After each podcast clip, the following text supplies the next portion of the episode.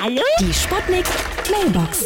Servio Mitte, guten Tag. Ich wollte einen Diebstahl melden. Ja, müssen mal langsam, junger Mann. Immer der Reihe nach. Ja, also, mir ist heute eine Stunde gestohlen worden. Eine ges- ganze Stunde. Aber sind Sie nicht der Erste heute? Naja, das meine ich doch. Und wo ist das passiert? Nee, In der, in der Rübelandstraße 12. Und wann? Ja, muss vor einer Stunde gewesen. Na, muss ja.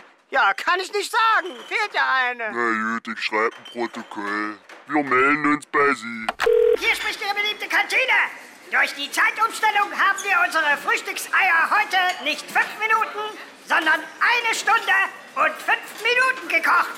Diese Ansage wurde gesponsert von Dr. Oeser, Ihr freundlicher Zahnarzt. Gut Appetit!